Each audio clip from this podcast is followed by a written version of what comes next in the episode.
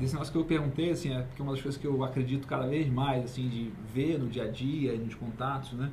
É, acho que o mundo está ficando cada vez mais apto para as mulheres fazerem negócio e para as mulheres se darem bem dos negócios. Né? Essa questão de capacidade de relacionamento, de comunicação, de escutar, de lidar com coisas complexas, né? Que o negócio não é preto ou branco, é um negócio que tem assim, tons de né? cinza, né? Um negócio é, essa complexidade, essa essa teia de interrelações, eu acho que é um negócio que as mulheres em geral conseguem fazer melhor que os homens, né?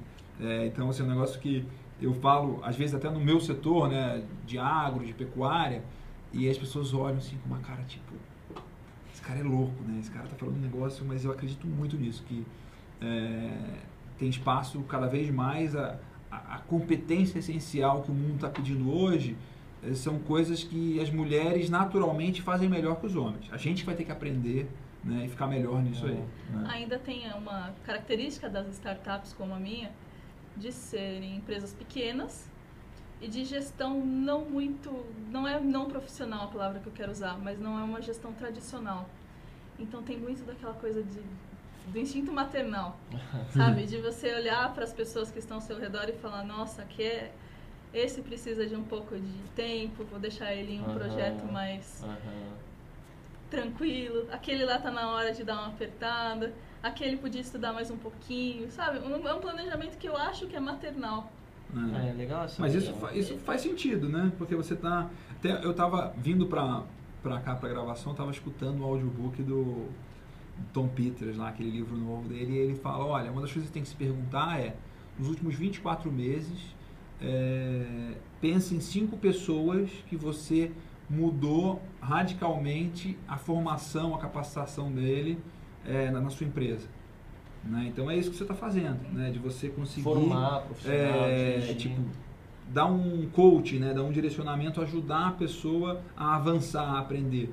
E acho que nesse negócio de tecnologia que a gente está, no negócio de internet, as coisas que mudam muito rápido, capacidade de aprender é uma das coisas mais importantes que tem, né? Sim, e ainda numa empresa como a Kingo, é muito importante que as pessoas abracem a ideia da empresa.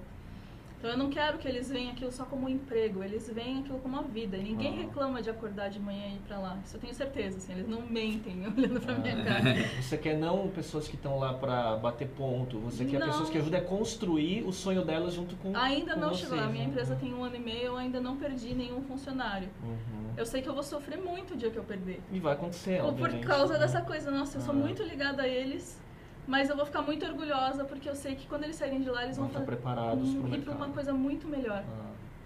Nenhum deles vai sair para fazer algo inferior ao que eles ah, fazem hoje. Legal. Eles vão, eles são pessoas que são é, todos eles têm capacidade para gerenciar projetos em grandes empresas, todos eles. Eu não tenho ninguém lá que seja um funcionário que vai ser funcionário formiguinha padrão pro resto da vida. Uhum. Operário, né? Eu acho Operário que de verdade digital. que eu estou ajudando a formar futuros empreendedores. Legal.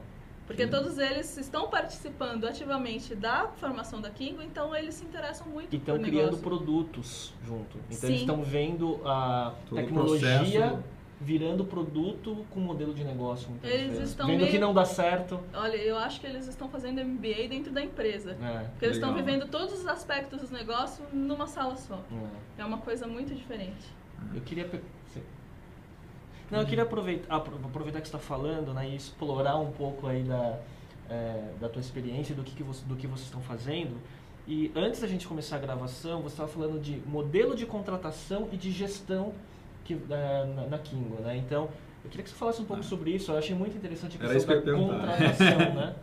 Todas as nossas contratações não foram feitas é, procurando.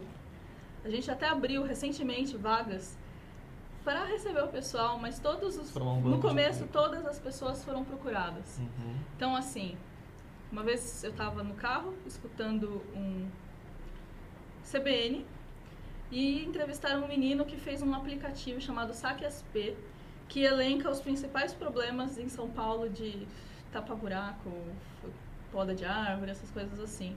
PHP é uma coisa super simples, mas foi um mashup genial com dados A públicos. ideia de negócio, né, que ele tem. É. O nome desse menino é Bruno Barreto, o mesmo nome, nome do, Do cineasta. do cineasta. Nesta. E pra achar ele na internet? Ah, um perfil de rede social que seja, Sim, né? por sorte a gente conseguiu, eu e a Paula, minha sócia, conseguimos anotar o nome do produto dele. Batalhamos um pouco, procuramos, procurei o Bruno. Um dia ele veio no escritório, conversei com ele e consegui contratá-lo. É, Foi uma caça. Sim, foi foi uma, uma caça. seleção, assim, uma. exatamente, todos eles foram caçados. A minha designer, a princípio, ela veio de Brasília para trabalhar na Kingo. Hoje ela virou gerente de planejamento. Porque ela é uma publicitária e é uma pessoa que tem um conhecimento absurdo de negócio, de, de web, que é um, simplesmente um desperdício deixar ela sendo designer. Uhum. Mas ela veio para trabalhar como designer. Tem um rapaz que a gente acabou de trazer do Tocantins.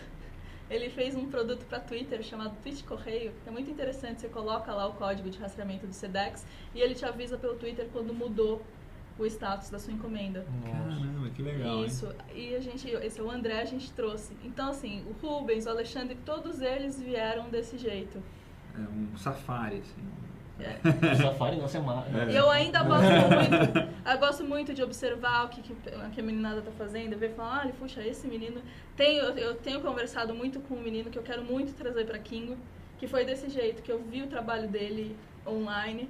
Sei que um dia ele vai se liberar de onde ele trabalha e eu sei que eu vou conseguir. Você é a primeira da fila. É, é, é muita persuasão, né? O cara tem que abraçar a ideia e Ah, falar, olha que ah. legal, como você combina com a gente. E numa startup, principalmente, né, você tem que é, fazer as pessoas. é, não é fazer, trazer pessoas que tenham o mesmo sonho. Não, que, que é, de querer construir junto um negócio Todos eles legal. têm a grande vontade de fazer, de crescer. De fazer Uhum. acontecer. Eles não, o crescimento deles não é aquela coisa, ah, eu quero ganhar mais dinheiro. Não, eu quero fazer mais coisas. Ah, Então, todo mundo que tem esse pensamento está lá dentro. E, e eu acho que é o melhor método de contratação. sim. Recentemente tentei contratar do jeito tradicional, abri currículo, recebi um e até agora a vaga está aberta. Ah, Porque é para uma vaga mais tradicional e eu Uhum. preciso de uma pessoa mais tradicional, mas mesmo assim Mas você vai voltar na técnica eu vou voltar na antiga. técnica antiga. Eu vou achar alguém que entenda do meu negócio para treinar para fazer o que eu quero. uhum. É, eu achei. é, é, Eu, tenho, eu até escrevi um post recente sobre o método de avaliação que a gente usa na, na AgriPoint. E eu gostei bem desse formato aí. É, acho que vou tentar usar alguma coisa disso. E até me lembrei de não sei quem me contou que uma vez já gastou 10 anos. Tipo, desenvolveu um relacionamento de 10 anos com uma pessoa até o dia que ele contratou aquela pessoa. Tipo, de vez em quando almoçava com a pessoa, conversava, sempre estava em contato, indicava negócio e tal. Um dia, não é agora. conseguiu. Deu certo. Aí, né, Você então sabe é- que eu tenho questionado muito, né? Porque até pouco tempo atrás eu era muito fã, e ainda tem o lado positivo, né? Que tem que saber aproveitar. Eu era muito fã do, do livro E-Myth, do Michael Gerber, né? Que fala Ah. muito de ah, monte sua empresa com processos, processo. fosse uma franquia para que você não dependa de, de pessoas. Ah, Não é que não dependa de pessoas, mas que seja facilmente substituível, né? Mas hoje eu tenho minhas dúvidas, porque acho que os Ah. talentos são fundamentais, assim, para ajudar a tocar um negócio, assim. É, eu li, eu li o empresa também e gostei muito. Eu acho que tem uma parte muito útil que a gente não tinha na gente procurou fazer mais, assim, é você procurar entender é, como que é a melhor maneira de fazer uma série de tarefas. Uhum. E você se dá esse trabalho de entender, bom, isso aqui, a melhor maneira de fazer isso mais eficiente, mais produtiva, mais inteligente é essa. E depois que você encontra, você começa fazendo daquela maneira, sempre, claro, pensando em como é, descobrir formas de melhorar, de inovar, de fazer diferente. Mas, tipo, não fazer coisas que você faz de forma é, re- repetidas vezes, cada vez de um jeito. Procurar entender qual é a melhor maneira de fazer aquilo e repetir. Eu acho que nesse ponto ele é, é muito válido. Agora, ele pode passar uma ideia de que desse negócio de que não é importante ter ótimas pessoas, É. de que eu não concordo. É, né? eu acho que a soma dos dois, né? Você tem método, processo, né? É. Cultura e talentos.